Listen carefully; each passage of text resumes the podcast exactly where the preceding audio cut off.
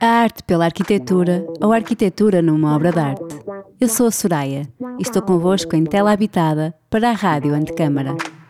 Convidado deste episódio é o Camilo Rebelo. Diria que se dedica a uma arquitetura de massa, peso e medida. Tem centrado a prática e o pensamento da arquitetura em articulação com a paisagem natural. Tem dedicado parte da sua atividade ao ensino em diversas instituições no Porto, Lausanne, Mendrisio, Navarra, Milão e agora até Xangai. O seu percurso tem sido premiado em território nacional e internacional, com especial destaque para o primeiro prémio no concurso de Conceição do Museu de Coa, em coautoria com Tiago Pimentel, a menção honrosa para o Museu do Carro Elétrico no Porto, para o Museu de Arte Moderna de Varsóvia com Susana Martins, as nomeações para o Miss Van der Rohe, a seleção para o 40 Under 40 European Design Award, o Prémio Bauvelt, o Prémio Baku, entre tantos outros. Olá Camilo, queria muito agradecer-lhe a generosidade para partilhar as suas reflexões aqui conosco. Um, eu começaria por umas palavras do, do Camilo, uh, que dizem: Eu cada vez vejo menos arquitetura. É uma coisa que às vezes me preocupa, mas motiva-me muitas artes plásticas. Ando sempre atrás de instalações, de fotografia, de escultura, de vídeo, ando sempre atrás disso tudo. E eu pergunto quem são então os artistas que o Camilo anda sempre atrás. Olá Soraya, muito, muito bom dia, muito obrigado por este convite, por, eh, participar nesta, neste, neste projeto, neste desafio, parece muito interessante.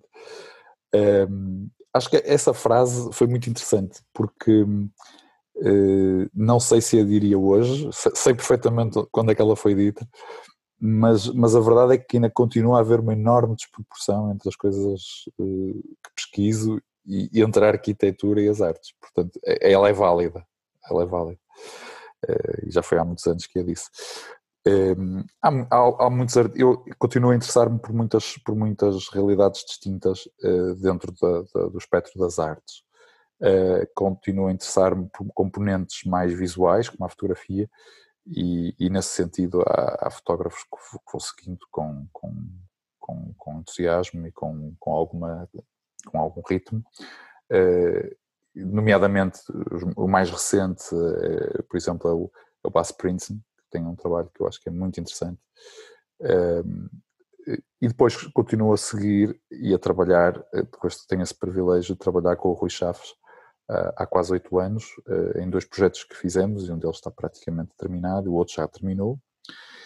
E, e no passado, eh, no passado houve outros, houve outros escultores e artistas que motivaram, nomeadamente o Ataísa e o Eduardo Chelida, e, eh, e, e, todos os anos, como faço um workshop em Pamplona, Uh, todos os anos vou visitar as fundações e todos os anos vou voltar a ver mais algumas esculturas e mais alguns trabalhos, recortes uh, desses, desses, mesmos autores.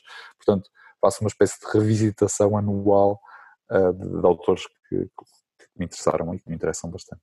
Posso, posso por exemplo, dizer que há, há, mais ou menos há 4, 4, 5 anos atrás, eu acho que o primeiro workshop de Pamplona foi há 5 anos atrás, se eu não estou em erro. Um, eles propuseram fazer uma visita a, a, a um templo, uma igreja, um santuário, que existe perto de Vitória, e, e nesse, nesse santuário uh, trabalharam muitos artistas. Aliás, é uma coisa muito interessante, porque esse santuário chama-se Aranzatsu, uh, é no meio do nada, é um vale verde lindo, e a chegada ao santuário é feita por um enorme parque de estacionamento onde param autocarros e carros e carrinhas e autocaravanas e tudo mais uma coisa. E por baixo, como ele está num vale, foi necessário criar uma, uma mega estrutura em betão para suspender o para suspender esse parque de estacionamento em relação ao vale.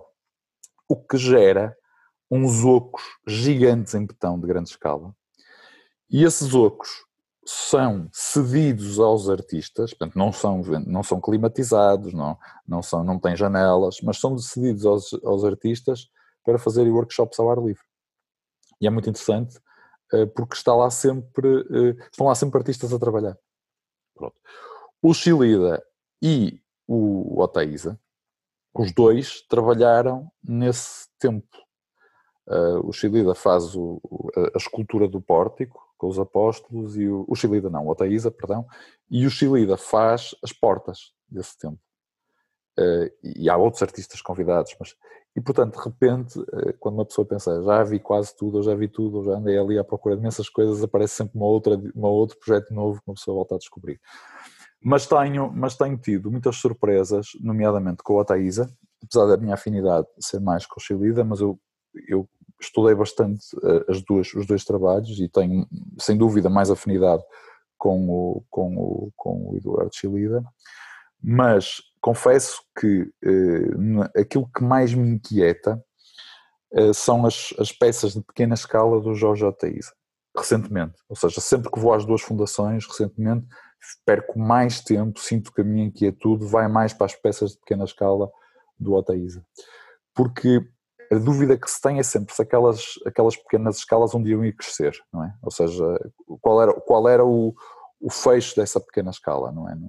Não é? Ou seja, perceber que medida é que ele tem por trás da sua, da sua, do seu pensamento, não é? Porque o Chilida rapidamente fazia saltos de escala, eh, ou seja, tinha uma certa facilidade de, aliás, provavelmente por isso é que há muita gente que o crucifica como sendo um, um, um artista comercial, porque rapidamente as coisas passavam de um plano do atelier, eh, do, do, do ofício, não é? Do, da, da, oficina, para uma escala pública. E, e portanto, rapidamente as peças se tornavam uh, públicas e, e facilmente uh, tocáveis, não é? Eu ia dizer no caso de Chilida, mas acho que também existem temas no Oteiza que que são semelhantes uh, nesta questão de uh, que eu associo muito também ao trabalho do Camilo, de, seja na, no Coa, como na, em Grândola ou até na, na Grécia, esta questão de trabalhar, é? o, o Chilida quase que imaginamos ele a pegar numa uma pedra em bruto e vai esculpindo, escavando e vai encontrando, deixa a luz penetrar a escultura e encontra espacialidades na, naquele interior, não é?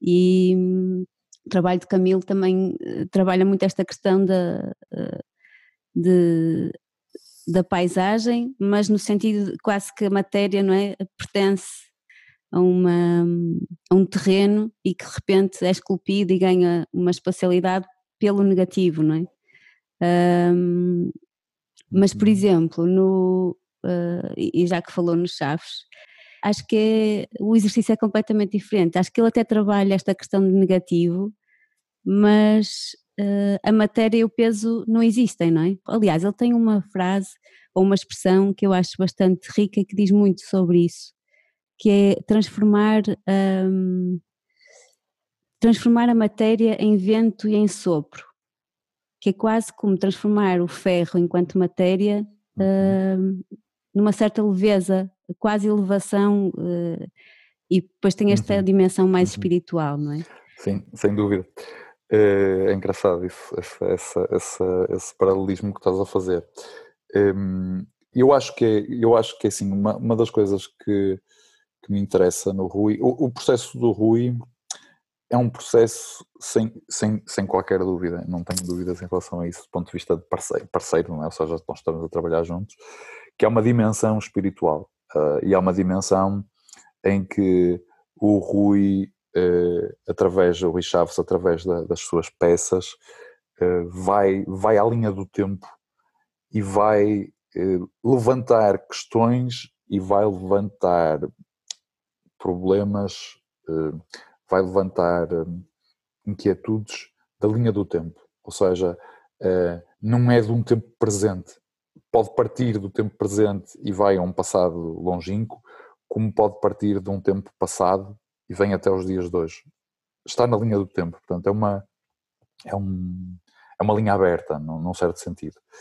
E, e sempre numa dimensão muito, muito, hum, eu diria sempre numa dimensão muito espiritual, porque o Rui tem essa capacidade que eu acho extraordinária de fazer o, o ferro voar uh, e, e, uh, e, de, e, portanto, nesse sentido, de tornar e aligeirar o peso uh, que a nossa percepção do tempo e da realidade nos pode trazer. E essa, e essa, e, e esse, é, esse é que eu acho que é o processo. Ou seja, o processo é a compreensão da leveza e do peso da matéria ao longo da linha do tempo. E, portanto, nós sabemos isso, sabemos que dentro da, da, raiz da nossa, da nossa civilização e da nossa civilização contemporânea, a linha do tempo eh, traz-nos muitas heranças, sejam genéticas, sejam eh, heranças de memória, heranças celulares, heranças, há tanta herança que nós temos, é? heranças históricas, há tanto peso acumulado e essa capacidade de, de transformar o peso em leveza é, é, uma, é um desafio que eu sinto sempre presente na, no Rui e, na, e no seu, na, sua, na, sua, na sua leitura do mundo. É? Portanto, essa. E, por exemplo, quando nós uh, trabalhamos, um, trabalhamos na, no, no ovo, uh, é muito engraçado porque eu, eu servi o Rui, num certo sentido. Ou seja, o Rui levantou-me todas as questões que pretendia, algumas de natureza meramente espacial. Ou seja, como por exemplo, eu não gostava de ver sombras da minha peça no espaço, ou eu gostava que a minha peça não fosse confrontada com arestas vivas, uh, e, daí o, e daí o facto de ser um ovo, e, porque não há arestas vivas num ovo, e também daí do facto de, de a luz, a origem da luz uhum. ser uma origem que não se vê, difusa, difusa. sim.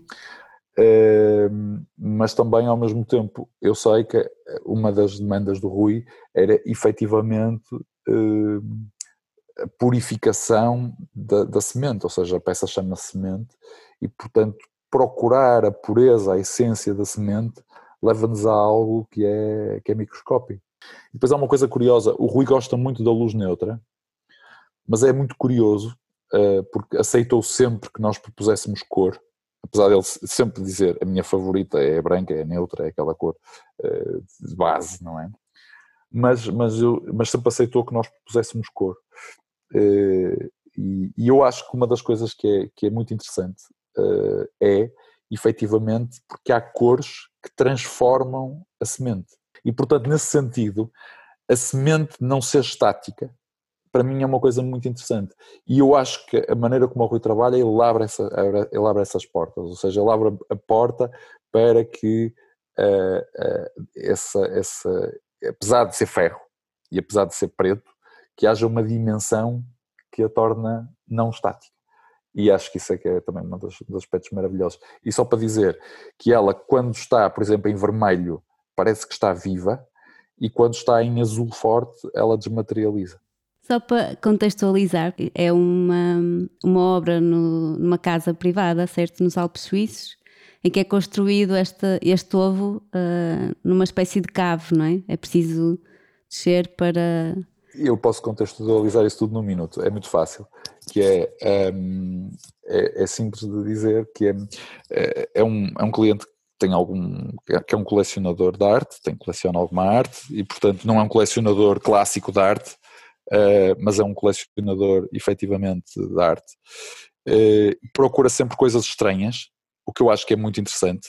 Uh, portanto, não procura, uh, não procura propriamente aquela arte que está, que está verificada, uh, interessa-lhe outro tipo de, de, de, de artes. Um, ehm, portanto, aquela que já teve o aplauso, não é propriamente isso que lhe interessa, e eu acho que isso é um, é um, tema logo interessante. Depois ele tem uma casa nos Alpes que era um antigo hotel e é a casa dele, portanto ele deixou de ser hotel, ele comprou, estava vazio, era um hotel vazio, e portanto tem uma casa com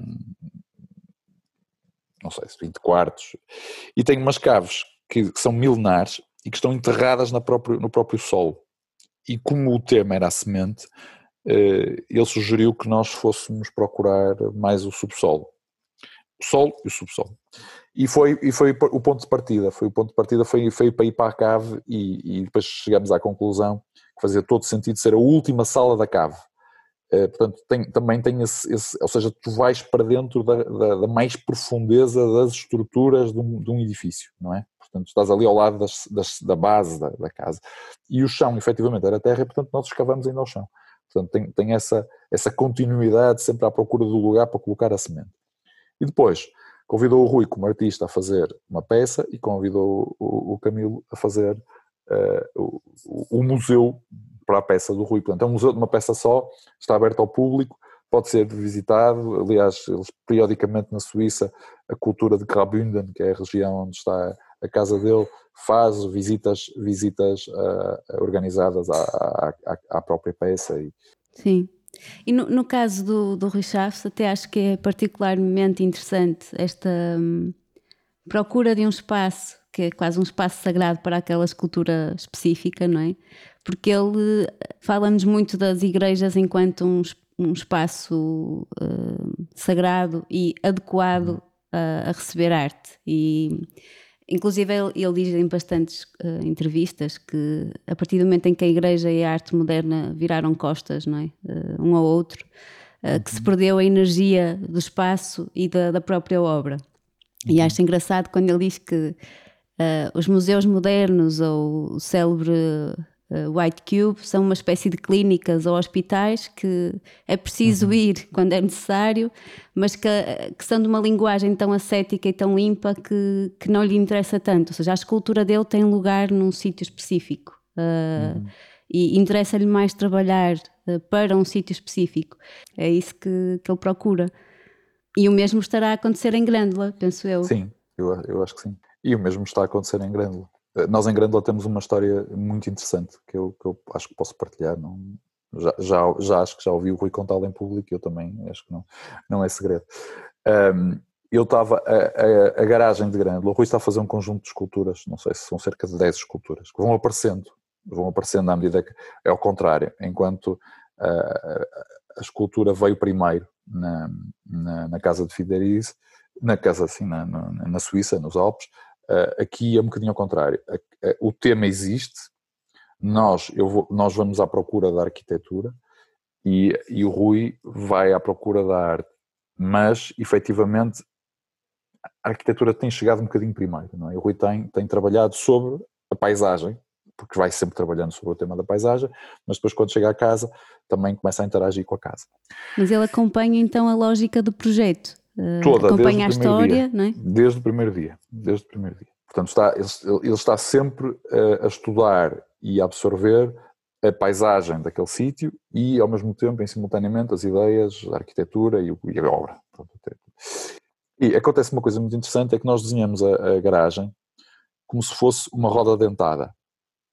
Tem a ver com, com uma eira, por cima, no sítio onde está a garagem havia uma eira de secagem, nós desmontamos a eira e com o mesmo diâmetro fizemos uma garagem e depois com uma garagem, eh, no nosso, eh, eh, em termos conceituais, a garagem é o desprendimento da máquina para nós. E, portanto, é aquela roda dentada que fica lá, no meio da. É uma casa muito particular, teria que, teria que falar dela com, com, com outro tempo, mas é uma casa muito particular porque é um conjunto de peças na paisagem e cada peça na paisagem deixa o seu legado. Ou seja, a garagem é onde se guardam os carros, a casa principal é onde se vive, há uma segunda casa para convidados ou para um caseiro, depois há uma espécie de um tanque de água, que é um tanque, não é propriamente uma piscina. Pronto. O lugar dos carros é o primeiro lugar, ou seja, é onde se chega, é onde se chega para, para deixar o carro e andar a pé. E, portanto, nesse sentido, nós fizemos uma garagem redonda em forma de uma espécie de uma roda dentada, porque é, é, o, é formalmente e materialmente o sítio onde deixamos a mecânica para trás. Portanto, a partir dali. É o ponto zero. É o ponto zero. Pronto. E é o ponto que faz a transição entre a urbanidade, que é a autostrada que passa a 2 km, e a autostrada, via rápida, passa a 2 km, e depois o momento em que nos tornamos animais e começamos a, a percorrer o terreno. E, como é uma roda dentada, eu pensei em que o portão dessa, dessa, dessa, desse espaço fosse ele próprio uma onda, ou seja, como a própria figura da própria roda, que é uma espécie de uma cortina em betão.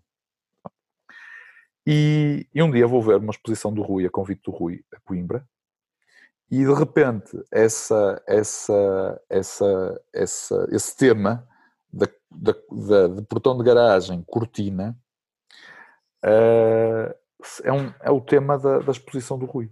Ou seja, é o tema de uma exposição que tem, eh, que eu acho que ele chama as peças sussurros, e são espanejamentos em ferro, lá mais uma vez a leveza, a leveza eh, de uma cortina de ferro, não é? Que procura, procura fluir no espaço e, e, e, e desfraldar no espaço. E eu disse ao Rui, Rui, tu não viste a porta da garagem, porque eu sabia que ele não tinha visto, e eu tenho um problema, porque eu agora não sei resolver este problema, porque é assim, eu tinha feito uma porta como se fosse uma cortina de ferro e tu tens exatamente o mesmo tema na tua exposição. E portanto, eu não sei resolver. Porque eu não vou fazer de Rui Chaves, não é? Eu não vou fazer de repente de, de escultor que está a desenvolver uma, um planejamento em ferro. E, e o Rui eh, eh, disse imediatamente, sem qualquer hesitação, não há problema, eu faço portão. E ele próprio transformou isso numa inquietude dele, num motivo dele.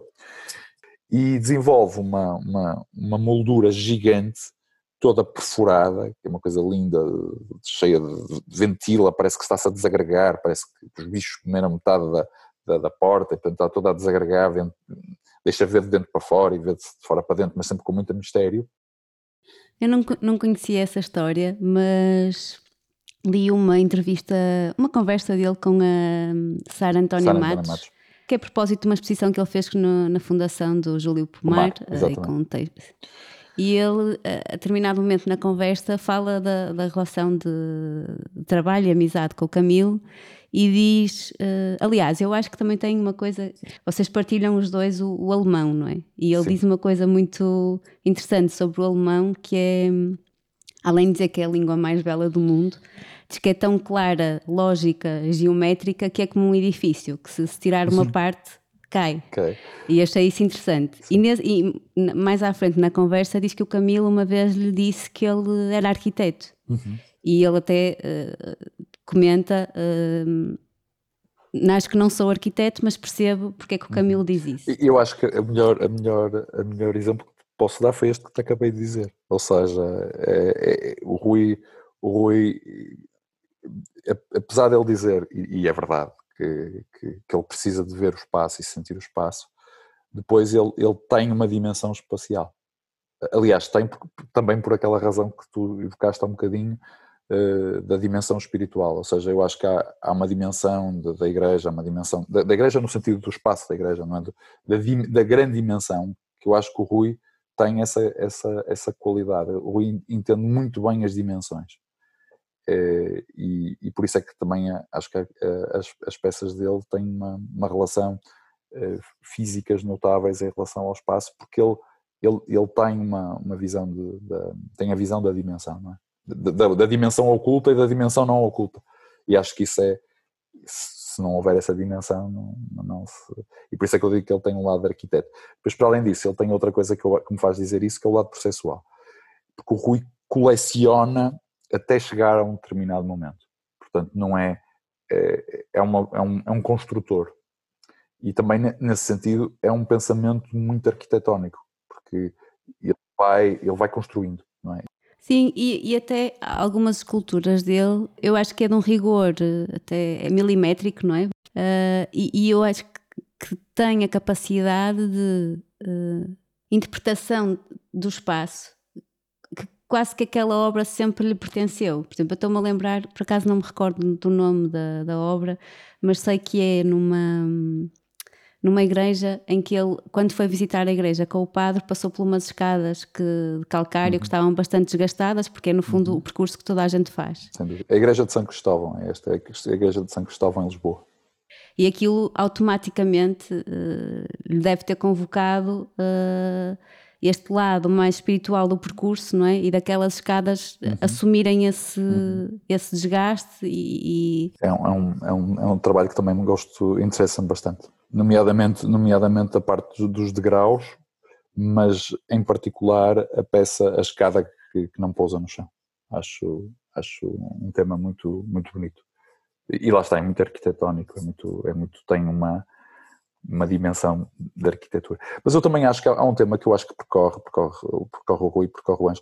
Eh, eu, eu acho que é a proximidade aos arquitetos. Eu também acho que nós temos uma, uma, uma, a nossa, a minha geração, é uma geração que também tem esse privilégio, não é? Nós andamos nas belas artes. Eh, e, e, e apesar de tudo, há uma dimensão, há ali uma dimensão que eu acho que é uma dimensão de, de entendimento, ou seja, Agora, agora é que as coisas estão todas mais estanques, estão todas mais separadas, não é? Eh, e acho que nesse sentido acaba por se perder alguma, alguma dimensão, algum campo que era, que era, que era um campo conjunto. Portanto, era, era, e, e tenho pena que assim seja, não é? Tu deves calcular. Mas, por exemplo, deixa-me só dar, dar aqui um salto. Um, o, o Ângelo em Foscoa tinha, teve uma particularidade muito interessante. Nós, nós, queríamos muito que houvesse um artista contemporâneo a trabalhar em Foscoa uh, no, no, âmbito da, da, construção do museu. Ou seja, que fosse o legado do artista contemporâneo e o olhar do artista contemporâneo sobre o lugar. Porque toda a gente fala dos artistas do Coa. Se tu perguntares aos arqueólogos do Coa, eles dizem que o artista do Coa eram os Picassos do, do tempo do Paleolítico. Ou seja, que há muita arte paleolítica gravada, mas os nossos eram os mais, mais criativos, com traço mais, mais, mais elegante, mais único. Uh, e, e, portanto, uh, nós queríamos muito que houvesse um, olhar, um olhar artístico. E o Ângelo, quando o, o Tiago e eu abordamos, abordamos no sentido dele, dele participar, ele aceitou logo, e, e, uma das ideias que o Ângelo tinha, porque ele andava muito, muito obcecado naquela altura com, com, com as instalações em plástico. Uh, e então o Ângelo, havia uma, um processo do Ângelo de querer aplicar umas tiras plástico no museu, havia essa dimensão que lhe interessava e que eu, eu achei sempre que era interessante, era uma coisa meio, meio louca, porque temos aquela matéria toda de betão, aquela massa toda esculpida, escravada, eh, portanto aquilo era tudo eh, tínhamos quatro dimensões, não é? A textura, uh, o, o, furar, o polir, portanto, íamos buscar essas, essas, essas naturezas todas ao xilida e às peças do xilida, nomeadamente as de alabastro. Um, e, a, e, o, e o Ângelo, quando, diz, quando nos diz que quer fazer umas peças em plástico e pendurá-las em determinados cantos do museu e ficarem ao vento, não é? como se fosse o improvável, não é? Como se fosse aquele lixo que voa, sabes? E que fica agarrado a uma árvore, uma, uma, um saco de plástico fica agarrado a uma árvore. Então, ali qualquer coisa de, de espontâneo. Mas, mas teve muita, foi muito interessante, porque o Ângelo foi para o Coa com essa dimensão. E depois eh, passou um dia ou dois no Coa connosco, e, e para aí ao terceiro dia eh, disse: Eu não quero nada disto, eu quero fazer só instalações com espelhos. E eu, eu não sei dizer, eu não sei dizer o que é que mudou no Ângelo, porque, porque há uma dimensão que é dele. Não é? não, uh, entendo que o contributo dele para o Museu do Coa e para o nosso trabalho foi imenso, porque o, a entrada dos espelhos naquela massa de betão densa, pesada, uh, quase perturbante, no sentido de, de, de, de desmagar, não é? de soltar, de fazer, faz-te de tudo, não é? O Museu do Coa é um museu que quando estás na cobertura apetece de saltar e voar, quando estás dentro da rampa eh, estás a entrar numa dimensão que te esmaga e depois andas lá dentro e és comprimido e, em altura, em largura, portanto és transportado, esmagado, tens múltiplas sensações.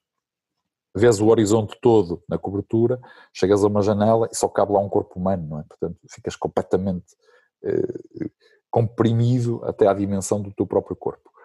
E, e eu, o Ângelo, quando, quando, quando diz que quer fazer espelhos, começa a dizer onde é que os quer, eh, é muito clara essa dimensão mas o edifício já estava em obra nessa altura? O edifício já estava praticamente concluído. Okay. o edifício acabou um ano antes do prazo. E, e, portanto foi nessa altura em que se fez, que se preparou a, a escultura, etc. Portanto foi, já estava praticamente concluído. E portanto o Ângelo traz os espelhos. E, e essa dimensão do espelho é uma dimensão que traz, é assim, quando tu olhas para a paisagem, a paisagem é toda ela árida, não é? Tem as vinhas e tem as pedras e os afloramentos de xisto e aquela terra seca, amarela. Eh, é, e depois o Rio Douro tem essa qualidade que às vezes é muito texturado, mas outras vezes é espelho.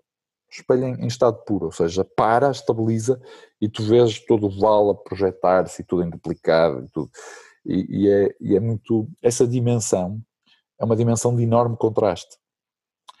E quando nós vemos os espelhos do Ângelo dentro do, do museu, eh, nós percebemos que o Ângelo abre dimensões naquela secura toda. Ou seja, ali a cada esquina, a cada recanto, a cada momento, vai-nos aparecendo uma dimensão que nos abre uma janela, que nos abre uma porta, que nos rasga uma esquina, eh, que nos dá uma dimensão oculta, no caso da última sala. E, portanto, ele introduz sempre uma espécie de novo horizonte dentro do espaço condicionado. Eu acho que são dimensões de tempo, porque, porque basicamente, por exemplo, uma, uma, uma é conscientemente uma janela e a outra é conscientemente uma porta. A que faz de canto são duas, são, aliás, ele vai buscar a própria escala da porta e diz que quando um homem vai dentro do museu, depois quando volta tem outra dimensão. Pronto. E, é, e é aquela porta de canto em L que te dá essa dimensão. Mas, por exemplo, a, a, a, o triângulo que ele põe em cima no átrio é muito curioso, porque nós tínhamos um lanterninho que nos dava luz zenital no pátio, e, e, em projeto. E durante a obra, quando se fez o botão, eles esqueceram-se de deixar o vão do lanterninho. E o Ângelo não sabe esta história, e colocou praticamente no sítio onde nós tínhamos a janela aberta no topo do átrio, ele colocou mais ou menos perto, não é? É no mesmo espaço, mas é noutra, noutra esquina, colocou aquela dimensão de espelho. Portanto, ele, ele, ele precisou daquela, daquela, daquela dimensão ali em cima. Mas no caso da última sala, que é uma história que eu, que eu conto frequentemente, o Tiago e eu fizemos um teto em espelho, preto, eh, que foi, foi uma, uma necessidade que nós tivemos, inspirada no Olafur Eliasson, porque o Olafur fez uma instalação em Cascais, um espelho corrido no teto, que dava uma duplicação da sala. E eh, o Tiago e eu, quando, quando a sala fechou, a sala era muito baixa. E tivemos um, essa sensação que era muito baixa e, e, que não levantava essa inquietude da janela do tempo. Portanto, nós colocamos um espelho preto no, no teto que nos dava essa duplicidade que o Olafur tinha. Ficava a sala com o duplo pé direito e em preto levantava uma certa inquietude. E explicamos isto ao Ângelo, e o Ângelo disse: sim, mas vocês continuam só a ver um espaço duplicado. Vocês não têm o um infinito. Isto não vos levanta a, a, infinitude do tempo. E o Ângelo, por simplesmente, constrói. Portanto, temos o teto preto uh, horizontal e o Ângelo constrói uma janela, um espelho vertical. E essa, essa, essa conjugação entre espelho preto horizontal e espelho natural vertical dá-te um infinito. E, portanto, lá está, abriu outra vez a janela do tempo no sentido de é infinito. Por isso é que eu no Olim escrevo qualquer coisa como Art as the ability to split surfaces and unveil hidden dimensions. E depois, em relação à, à outra página, o teto preto com, com, com o espelho do ângelo na vertical, The unknown drove and drives us individually and collectively forward. The horizontal mirror, combined with the vertical mirror, opens up an endless window. The later raises the infinite question about our origins. Portanto, estas dimensões, estas dimensões são coisas muito belas, né? da, da, da, beleza no sentido da, do pensamento. Uh, Dá-nos uma beleza enorme à, à, ao Coa Sim. e à dimensão do que é que é o Coa. E é curioso também ter falado do Alafur, porque o Alafur também é, é um exemplo desse trabalho sobre o tempo, não é? De, de nós sermos impressos naquele espaço e desse espaço nos devolver um novo uhum. corpo, uhum. aquilo existe ali uma dimensão uhum. de tempo uhum. bastante interessante. Aliás, eu até, eh, quando estávamos a falar do, do ovo e de ter as várias cores, Uh, e disse mudar uh, o azul que desmaterializa, não é? Uh, o facto de a cor mudar a percepção da semente, uh, também me estava a lembrar do Olafur, quando Camilo estava a falar disso, porque hum. as obras dele, ou, principalmente aquelas em que nós entramos num, num quarto e que somos quase. Uh, uma, uma, atmosfera muito. quase que descobrimos um novo corpo em nós. As nossas veias mudam de cor, a nossa pele muda de cor, o a próprio uhum. movimento que nós fazemos no espaço. E acho que tem muito esta dimensão também do, uhum. do tempo. Aliás, nós já, tivemos imensas conversas sobre o, sobre o Olafur. Sim, é, é, eu, eu, também me interessa bastante o trabalho do Olafur. Uh, confesso que já fui mais uh, devoto. Mas a, a, verdade é que a primeira vez que eu vi o trabalho do Olafur foi em junho de 2000 e a Serpentine tinha uma instalação do Olafur. E foi a primeira vez que entrei em contato com o trabalho dele. E era uma instalação maravilhosa. Eu fiz um vídeo que ainda o tenho, alguns, uh, no meu arquivo, que era proibido filmar. E eu fiz um vídeo às escuras. E era um, um flash de luz com um chuveiro que não se percebia a origem das gotas. Ou seja, e, e aquilo levou-me para um livro que eu tinha lido há, ainda há muitos anos atrás, ou seja, este foi em 2000, o livro que eu, que eu li foi de 90 ou 91, quando comecei a interessar-me pela teoria do caos, uh, que era um livro de um, de um, jornalista que foi o primeiro a escrever sobre as experiências e a, e, o, e a teoria do caos, uh, chamado, acho que era mesmo chamado Caos, e é o James Gleick que escreveu esse livro, e, e aquilo, aquilo era a teoria do caos, ou seja, tens duas irregularidades uma sobre a outra, ou seja, tens a irregularidade do flash, que estava a disparar de forma completamente casual, e tens a irregularidade das gotas a cair, e, e portanto a, a junção das, das, duas, dos dois sistemas de forma descoordenada é o princípio da teoria do caos. E portanto essa, essa, essa junção foi fascinante e eu adorei essa instalação do Olafur e a partir daí comecei a seguir o trabalho dele com, com entusiasmo. entusiasmo.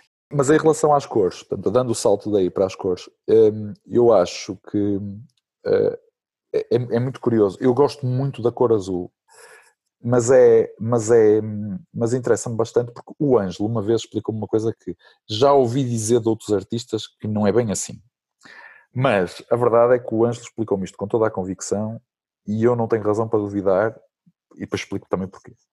O Ângelo sempre me disse que a cor que mais muda ao longo de um dia é a cor azul. Ou seja, o azul, o mesmo azul de manhã, o mesmo azul à hora do almoço, o mesmo azul ao fim da tarde e o mesmo azul à noite, ou seja, uma tela pintada de azul, tem leituras completamente distintas de cor. E isto ainda varia. Se hoje é inverno, se amanhã é primavera, se depois é verão, não é só ser de manhã, tarde e à noite. Portanto, varia constantemente. Portanto, é, é a cor mais mutável da, da paleta de cores. E a, e, a, e a cor vermelho é exatamente o oposto. Ou seja, é a cor que menos varia mediante a incidência de luz artificial ou natural ao longo de um dia. E ele até disse uma coisa muito engraçada, que é, ele dizia que os Ferraris são vermelhos exatamente por isso. Interessante. Porque é uma cor que lhe dá uma solidez e uma estabilidade constante. O que é facto é que uh, quando estamos e quando acionamos o azul no ovo, é a cor que te dá a dimensão do infinito. Ou seja, tu, tu perdes total uh, leitura, a capacidade de ler a sala. A sala fica, uh, fica infinita, não, não, não, deixas de ver arestas, deixas de, não há praticamente arestas, mas há a aresta da base, deixas de ver arestas, deixas de perceber se o espaço tem 21 metros quadrados, ou tem 30, ou tem 300, ou tem... Porque há uma, há uma dimensão que se abre e, portanto, que faz com que o teu olhar expanda. E, e portanto, é, mais uma vez, é, é, com certeza que os fenómenos da, da, das cores do, Ola, do Olafur me motivaram eh, e, e, provavelmente também estarão presentes via subconsciente no ovo, ou seja, de, de, de fazer-nos sentir desfazer, desaparecer, do espaço desaparecer, da escultura ganhar vida com o vermelho, ela, ela fica bold, ela, ela fica incandescente, não é? A escultura vermelha do, do Rui, a semente fica, fica vermelha, fica, uh, faz-me lembrar o, o no, no 2001, não é? Tem aquele, aquele olho vermelho e faz-me lembrar qualquer coisa, parece que tem ali uma vida, uma vida interior, não, não sei explicar, é, é uma dimensão uma dimensão oculta. Mas estas dimensões, nós não, não, eu não tenho acho que parado de falar de dimensão. Eu acho que a arquitetura é sempre uma dimensão muito 4D, não é? Ou seja, 3D, 4D. E, e eu acho que quando, quando entramos neste, neste limiar entre a arte e a arquitetura, vamos rapidamente para o 5D. Eu acho que isso é que é extraordinário. Camilo, muito obrigada. Uh, acho que falamos aqui de vários artistas, uh, sempre com esta dimensão do tempo uh, por trás, e acho que foi muito interessante. Obrigado, eu é que agradeço, gostei, gostei. Acho que é um exercício também de revisitação e de, de abrir mais, mais possibilidades. Acho que é, é interessante. Este episódio tem a produção de Francisco Petrucci. Tela Habitada integra a programação da Rádio Antecâmara. Acompanha-nos através do website, das redes sociais